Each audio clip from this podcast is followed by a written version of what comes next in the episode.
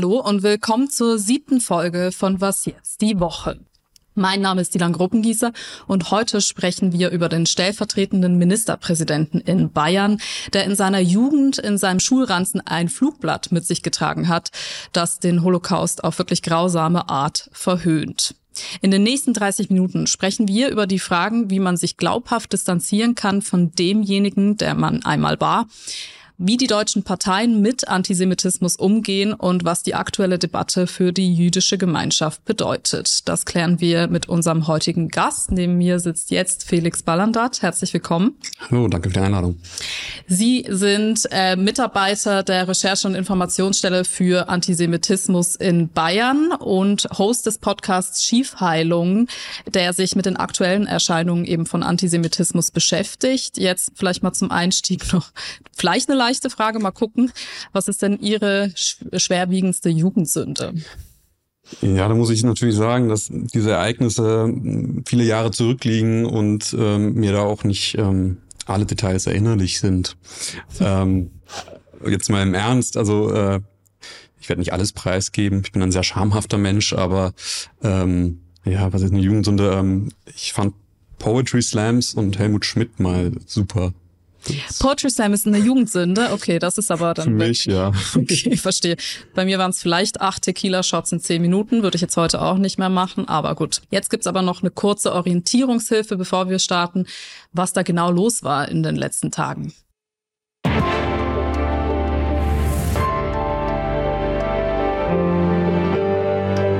Laut der Süddeutschen Zeitung soll der Chef der Freien Wähler, Hubert Aiwanger, in seiner Schulzeit ein Flugblatt verfasst haben, das die Opfer des Holocaust verhöhnt. Das Pamphlet spricht von Auschwitz als ein Vergnügungsviertel, macht sich über die häufigsten Tötungsarten des Holocausts lustig und empfiehlt für Vaterlandsverräter eine Fortsetzung dieser Tötungsarten. Aiwanger behauptet, sein Bruder habe das Flugblatt verfasst. Die genannten Vorwürfe liegen 36 Jahre zurück. Ich betone nochmals, ich habe das Pamphlet nicht verfasst. Ich distanziere mich in jeder Form von dem ekelhaften Inhalt. Ich war nie ein Antisemit, ich war nie ein Menschenfeind. Die Vorwürfe haben mich erschreckt. Ob er einzelne Exemplare weitergegeben habe, sei ihm heute nicht mehr erinnerlich. Nach einer intensiven Debatte über einen möglichen Rücktritt Aiwangers entscheidet Ministerpräsident Markus Söder, dass er im Amt bleiben darf. Kaum einer von uns ist heute noch so, wie er mit 16 war. Daher in der Gesamtabwägung, dass kein Beweis vorliegt, dass die Sache 35 Jahre her ist und dass seitdem nichts Vergleichbares vorgefallen ist, wäre eine Entlassung aus dem Amt aus meiner Sicht nicht verhältnismäßig. Ja, also ihm gefunden wurde das Pamphlet im Schulranzen von Hubert Aiwanger, aber er und sein Bruder behaupten, Helmut ähm, Aiwanger hätte das Flugblatt verfasst. Das lässt sich jetzt heute nicht mehr beweisen. Wir gucken uns das jetzt mal an. War denn der Inhalt auf diesem Flugblatt strafbar? Darauf standen ja grässliche Dinge, zum Beispiel lebenslänglicher Aufenthalt im Massengrab oder auch ein kostenloser Knickschuss. Jetzt, äh, der Tatbestand der Volksverhetzung, Paragraph 130 des Strafgesetzbuchs, wäre damit erfüllt, denn darunter fällt auch eine Billigung und Verharmlosung des Holocaust. Dr. Ron Steinke, der rechtspolitische Korrespondent der SZ, sagt, der juristische Knackpunkt ist ein anderer. Wer nur für sich selbst etwas niederschreibt, ohne sich anderen mitzuteilen, ist rechtlich nicht zu fassen. Flugblätter sind ja selten eigentlich nur für einen selbst gedacht, aber eben beweisen, dass es verbreitet wurde, kann man jetzt heute nicht mehr und es wäre sowieso verjährt. Deswegen ist das strafrechtlich nicht zu verfolgen. Jetzt hat uns Andrea E. auch nochmal als Gedankeninput eine Sprachnachricht zum Inhalt des Flugblatts geschickt. Die hören wir uns an dass ich den Titel antisemitisches Flugblatt eigentlich äh, noch sehr, sehr verharmlosend finde. Also ich finde, dieses Flugblatt ist noch viel mehr. Es ist menschenverachtender, übelster nationalsozialistischer Jargon, lustig machen über den Holocaust. Und ich finde eben wirklich, ähm, das geht gar nicht. Ja, ähm, wie sehen Sie das? Wie würden Sie das einordnen?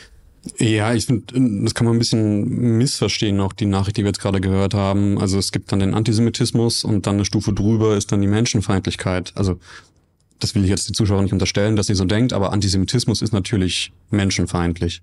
Ähm, und vor allem, wenn man auch ähm, den Antisemitismus als sowas wie die Basisideologie des Nationalsozialismus ähm, begreift, äh, worauf im Grunde alles fußte in, in der Vorstellung der Nationalsozialisten oder im Allgemeinen auch heute noch der, der Antisemiten, also eine, eine Art, die Welt zu begreifen, auch eine gewisse Art zu fühlen und zu denken, ähm, trifft auf jeden Fall antisemitisches Flug, Flugblatt das auf jeden Fall. Ähm, es sind Vernichtungsfantasien, ganz klar. Es sind äh, es ist auch ein spezifisches Wissen über äh, die historischen Vorgänge äh, im Nationalsozialismus, wie die Shoah abgelaufen ist, ähm, welche verschiedenen Tötungspraktiken es gab, an, welchen Orten. Ähm, das auf jeden Fall. Und interessanterweise, wenn es um Menschenfeindlichkeit geht, beim Antisemitismus ähm, hat Sartre äh, gesagt, dass, dass äh, der Antisemit Angst davor hat, Mensch zu sein. Also ähm, er hat gesagt, dass ähm, im Grunde bei Antisemiten ein, ein, Mangel vorherrscht, ein Mangel an einer, einer in sich ruhenden Identität. Ähm, also dass, äh, dass, dass Antisemiten sich eigentlich nur begreifen können, indem sie andere abwerten ähm, und so, nur dadurch irgendwie zu, zu so einer Form von Identität kommen. Ähm, und ja, also Antisemitismus ist auch sowas wie, wie Angst vor dem Menschsein. Mhm. Jetzt, Sie haben es gerade gesagt, also es war schon sehr spezifisch, was da auf dem Flugblatt stand. Also jetzt nicht einfach mal so äh, ein kleiner Scherz auf dem Pausenhof. Demgegenüber dieser Schwere steht jetzt die Sprachnachricht, die wir auch gekriegt haben von Herrn Stein. Die hören wir uns auch an so unsouverän der Eilwanger auch mit der ganzen Sache hingegangen ist, die, ja, ich sag mal, Hysterie des Ganzen und die Verurteilung, das finde ich der Sache nicht angemessen. Ja, ne, weil er war halt einfach ein saublöder junger Mann. Wenn ich gucke, wie bei uns damals auf der Gesamtschule Ernatal oder was Hitlergruße gezeigt wurden durch alle Bildungsklassen hinweg und das waren keine Nazis, das waren halt provozierende Jugendliche, die es nicht besser wussten. Äh, ich bin kein Freund vom Eilwanger und auch nicht vom Söder, aber äh, den ganzen Sachverhalt empfinde ich als ein wenig albern. Jetzt, ich glaube, das ist irgendwie so der Kern dieser Debatte, so diese beiden Seiten. Ähm, was ist jetzt eine Jugendsünde und wo hört die eben auf? Und was auch immer wieder jetzt äh, gelesen oder geschrieben wird, ist so in den 80er Jahren war das nun mal anders. Da waren Judenwitze noch irgendwie an der Tagesordnung. Was finden Sie denn? Würden Sie dieses Flugblatt jetzt anders bewerten, weil es nicht heute entstanden ist? Also es war auch damals moralisch verwerflich, was, was dort niedergeschrieben ist. Ähm, die gesellschaftlichen Rahmenbedingungen waren vielleicht andere, die gesellschaftliche, gesellschaftspolitische Diskussion darüber war vielleicht eine andere. Aber also auch wenn ich mal ähm, so meine Arbeit anschaue, also wir dokumentieren Antisemitismus heute in Bayern. Ähm, so ein Flugblatt wie das, was äh, im Ende der 80er dort gefunden wurde, sowas dokumentieren wir auch, wo so Vernichtungsfantasien dokumentiert werden, äh, niedergeschrieben werden, dass man aller Juden in der Welt habhaft werden muss und sie alle umbringen muss. Also ist jetzt nicht so, ähm, dass das was komplett ähm, aus der Zeit mittlerweile gefallenes wäre. Mhm. Jetzt frage ich Sie mal direkt, was finden Sie denn, äh, war es richtig von Markus Söder, Hubert Aiwanger im Amt zu lassen? Es kommt darauf an, aus welcher Perspektive Perspektive man das anschaut. Ne? Wäre ich ähm, Markus Söder, hätte ich vielleicht mich auch so entschieden, aus politischen Gründen. Ähm, vielleicht wäre, es gab ja jetzt erste, erste Umfragen auch, die Freien Wähler haben ähm, da jetzt auch zugelegt, wenn Söder ihn entlassen hätte, wäre er vielleicht zum mehr, noch mehr zum Märtyrer geworden und hätte dann, würde dann die CSU bei der Landtagswahl vielleicht noch mehr stimmen lassen.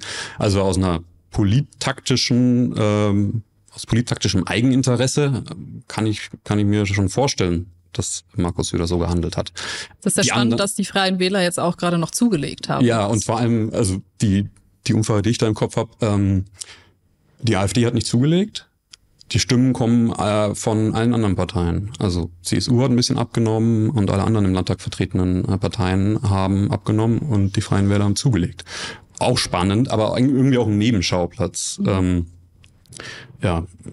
Jetzt ist es ja so, dass sich die Lehrpersonen an die SZ gewendet haben mit der ganzen Geschichte. Da ist jetzt eine Frage diesbezüglich reingekommen von Sven Odendahl via Facebook. Er fragt, inwiefern hat sich denn die Schule überhaupt strafrechtlich korrekt verhalten? Hätte man diese Erkenntnisse nicht an die Polizei weiterleiten müssen? Äh, was finden Sie? Also ich bin kein Pädagoge, ich bin kein Lehrer. Ich glaube, grundsätzlich ist es wichtig, dass das auch am geschützten Ort Schule natürlich im Rahmen des Vertrauensverhältnisses, das an der Schule herrscht, ähm, thematisiert werden muss. Ähm, ich kann jetzt nicht sagen, ob, also wäre ich Lehrer, hätte ich, hätte ich auch die Polizei äh, eingeschaltet. Ähm, aber ich glaube, das sind auch nicht die, die relevanten. Es war ja damals aber noch nicht abzusehen, auch welche Karriere Hubert Aiwanger mal noch machen da, Das auch. welche ähm, Relevanz das dann auch für die Gesellschaft ja, äh, haben ähm, würde. Mhm. Und also ich kann auch sagen, was wir heute äh, mitbekommen, ist natürlich auch, dass viele Schulen auch erstmal vielleicht das intern behandeln wollen, was nicht unbedingt falsch sein muss. Ähm, aber auch weil sie äh, Angst um den Ruf der Schule haben zum Beispiel, dass sie nicht wollen, dass es an die Öffentlichkeit ähm, mhm. gelangt. Das sind natürlich auch, auch Probleme, die wir heute haben. Ja. Jetzt ist es so, dass sich Hubert Aiwanger natürlich dazu äußern musste und seine Entschuldigung klang so. Ich kann mich nicht erinnern, jemals einen Hitlergruß gezeigt zu haben. Ich habe keine Hitlerreden vor dem Spiegel einstudiert. Weitere Vorwürfe wie menschenfeindliche Witze kann ich aus meiner Erinnerung weder vollständig dementieren noch bestätigen. Sollte dies geschehen sein, so entschuldige ich mich dafür in aller Form.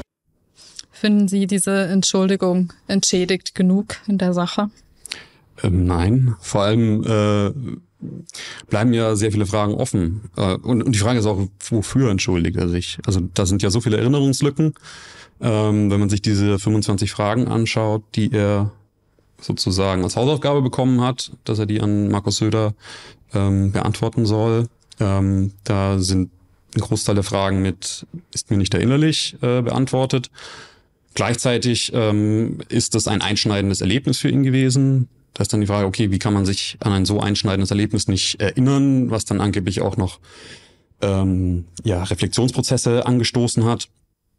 Und es gibt ja auch Äußerungen von, von Herrn Aiwanger ähm, nach Bekanntwerden äh, dieser ganzen Affäre, ähm, in denen er gesagt hat, dass er seit seinem Erwachsenenalter kein Antisemit gewesen ist. Und und dann druckst du so ein bisschen da rum und sagt, äh, es könnte aber sein, dass ich Sachen gesagt habe im Jugendalter, die ähm, auf bestimmte Art und Weise interpretiert werden könnten. Und ähm, falls er damit Gefühle verletzt haben sollte, tut es ihm leid. Also äh, mhm. Da bleiben noch sehr viele Fragen offen, sagen wir es mal so. Mhm. Also Burkhard O., der uns auch eine Sprachnachricht geschickt hat, ist, glaube ich, ganz Ihrer Meinung.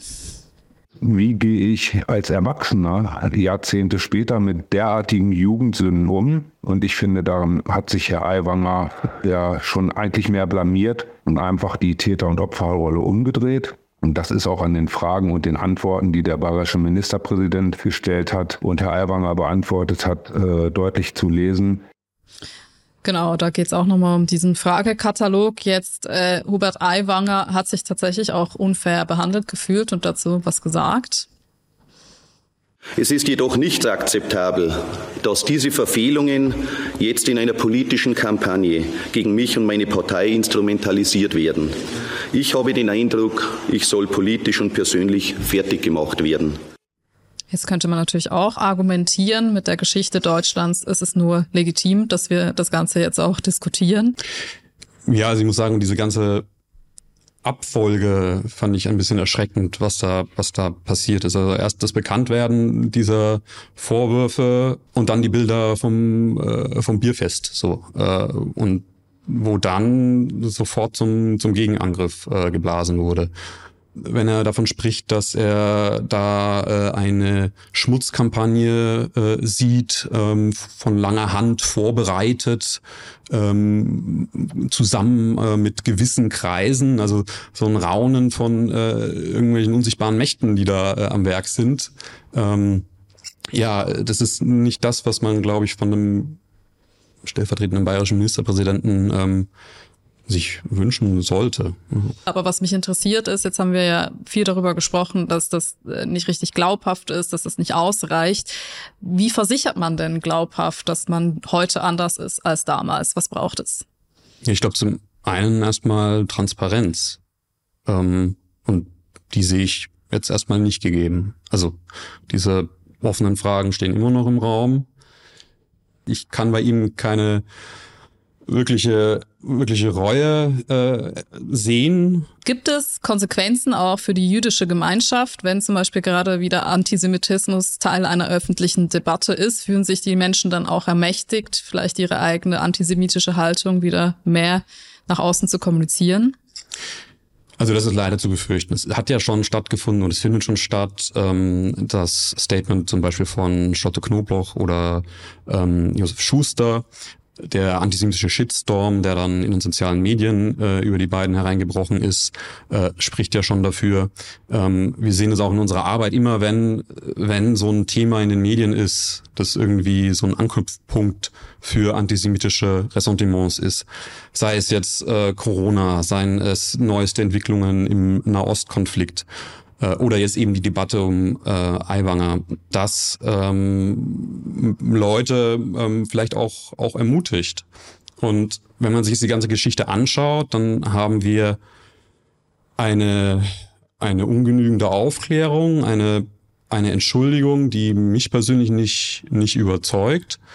Ähm, und der sofortige Gegenangriff mit dem schon bereits erwähnten Raunen äh, gegen den politischen Gegner ähm, und ich glaube, dass viele Leute, die vielleicht auch so antisemitische Ressentiments in sich tragen, also das ist ja auch, ist ja auch kein Geheimnis. Also seit Jahren werden Studien äh, veröffentlicht, dass äh, doch ein signifikanter Teil der Menschen in Deutschland antisemitische Stereotype teilt, ähm, dass diese Menschen sich auch ermutigt fühlen. Und ähm, diese ganze Affäre Aiwanger, ähm, eine Kollegin von mir hat das ganz gut beschrieben, ist im, im Grunde die, die Paulskirchenrede für, äh, für das gemeine Volk. Also die Paulskirchenrede, wo Martin Walser gesagt hat, diese sogenannte Moralkeule Auschwitz, davon, das, äh, das nervt sozusagen. Ja, das hat er natürlich, ich sage jetzt mal, das war eine Feuilleton-Debatte mehr, mehr ähm, und jetzt äh, kommt sozusagen auch im Bierzelt an. Es wird wieder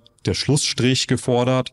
Äh, Aiwanger ähm, Aiwanger hat sowas gesagt wie, ähm, der Käse ist jetzt gegessen. So, dann ist halt die, die Frage, okay, ähm, was, was bedeutet das? Mhm. Ähm, ich glaube auch viele, viele Leute denken sich jetzt, naja, wenn der Eiwanger ähm, damit da kein, damit, damit wegkommt, ja. ähm, ich will nichts mehr über Auschwitz wissen und wenn ich wenn ich irgendwelche Judenwitze mache äh, am, am Stammtisch, dann will ich nicht dafür irgendwie auch noch äh, blöd angemacht werden. Mhm. So, ich glaube, dass das bei vielen Leuten ähm, so verstanden wird. Wie verletzend ist das Ganze denn nach all den Jahrzehnten, dass man immer und immer wieder über die gleichen Dinge sprechen muss und sieht, dass das einfach nie sich wirklich ja, ausradiert aus der Gesellschaft, diese, diese Gedanken, dieser Antisemitismus? Ja, es ist vor allem für die, für die Jüdinnen und Juden in Bayern und in Deutschland verletzend und potenziell gefährlich. Ne? Mhm. Also was wir jetzt seit dieser, dieser Affäre auch an Anrufen bekommen haben,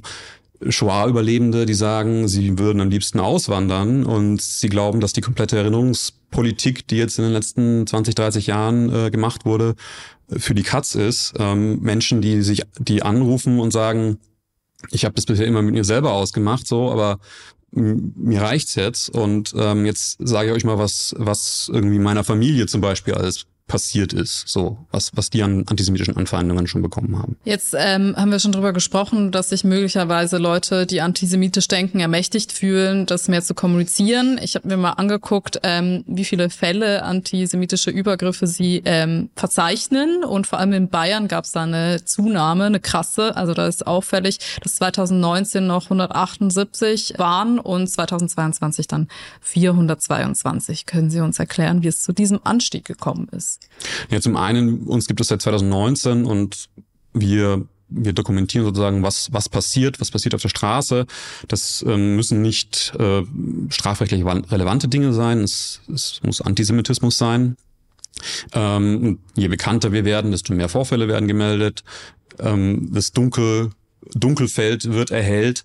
Ähm, was wir sagen können, wir nehmen mehr wahr ähm, und das, was ich schon erwähnt habe, immer angedockt wird an spezifische gesellschaftliche Themen, die gerade relevant sind. Kritik an der Causa Aiwanger, nenne ich es mal, hakelt es jetzt nicht nur von der Opposition, jetzt äh, zum Beispiel vom jüdischen Zentralrat, sondern auch aus der Bundespolitik, zum Beispiel von Christian Lindner. Der äh, Umgang und die Aufklärungsbereitschaft sind in meinen Augen bislang nicht glaubwürdig. Ich finde den Umgang, den Umgang mit den Berichten von Herrn Aiwanger unaufrichtig. Und vor allem hat Herr Aiwanger ja in verschiedenen Redebeiträgen offensichtlich in der jüngsten Vergangenheit eine Sprache des rechten Populismus benutzt gemeint haben könnte Robert Habeck jetzt zum Beispiel Aiwangers umstrittene Aussagen bei der Teilnahme einer Heizungsdemo mit AfD-AnhängerInnen und QuerdenkerInnen.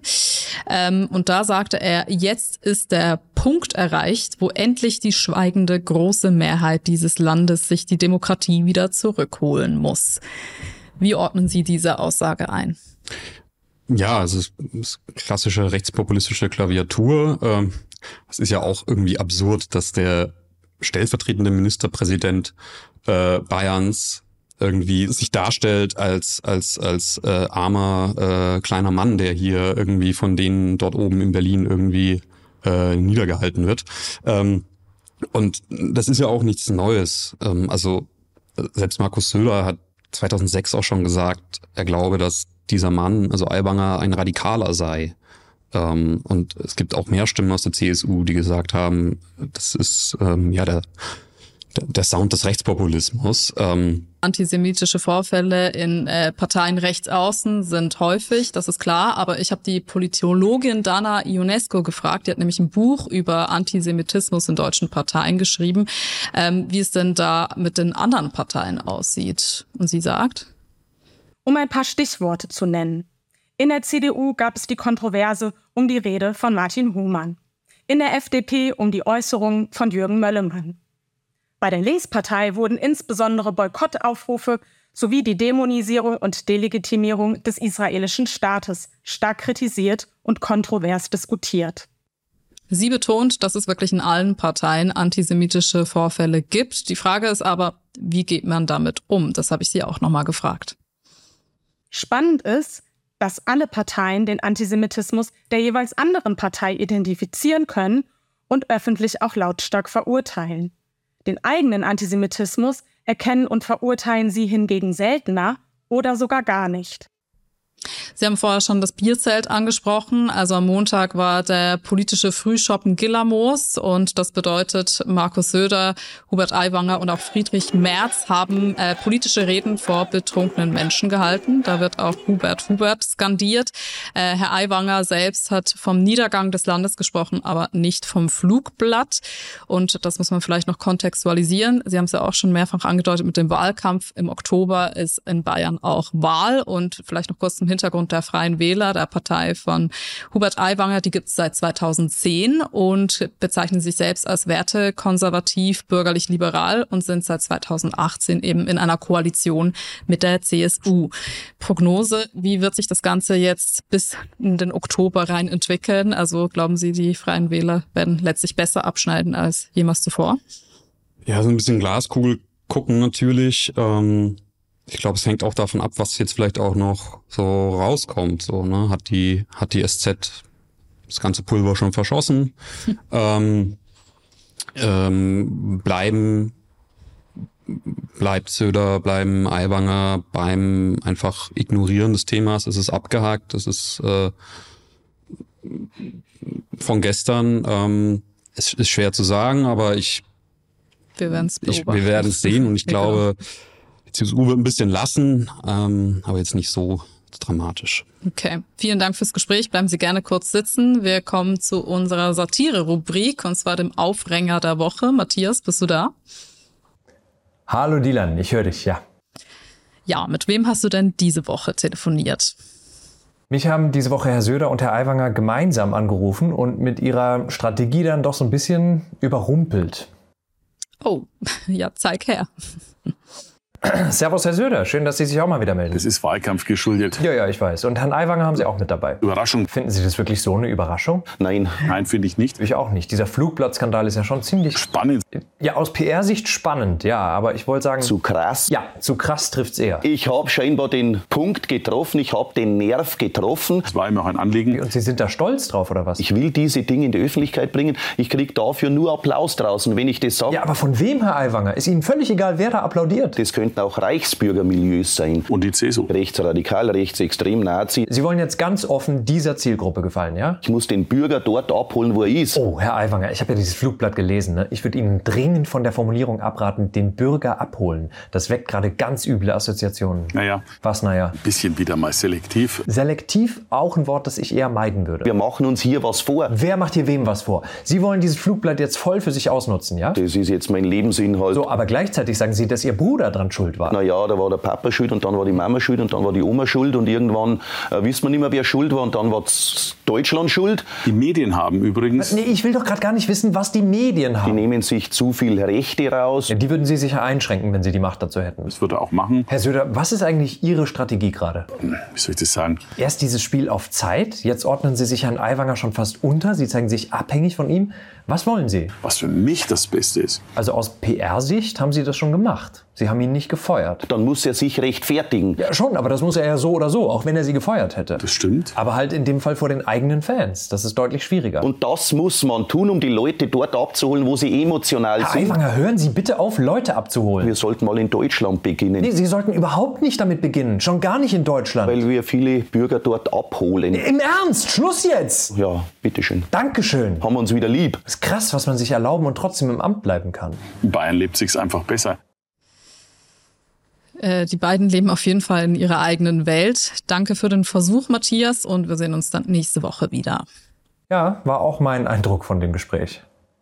Danke, Dylan. Bis nächste Woche. Ciao.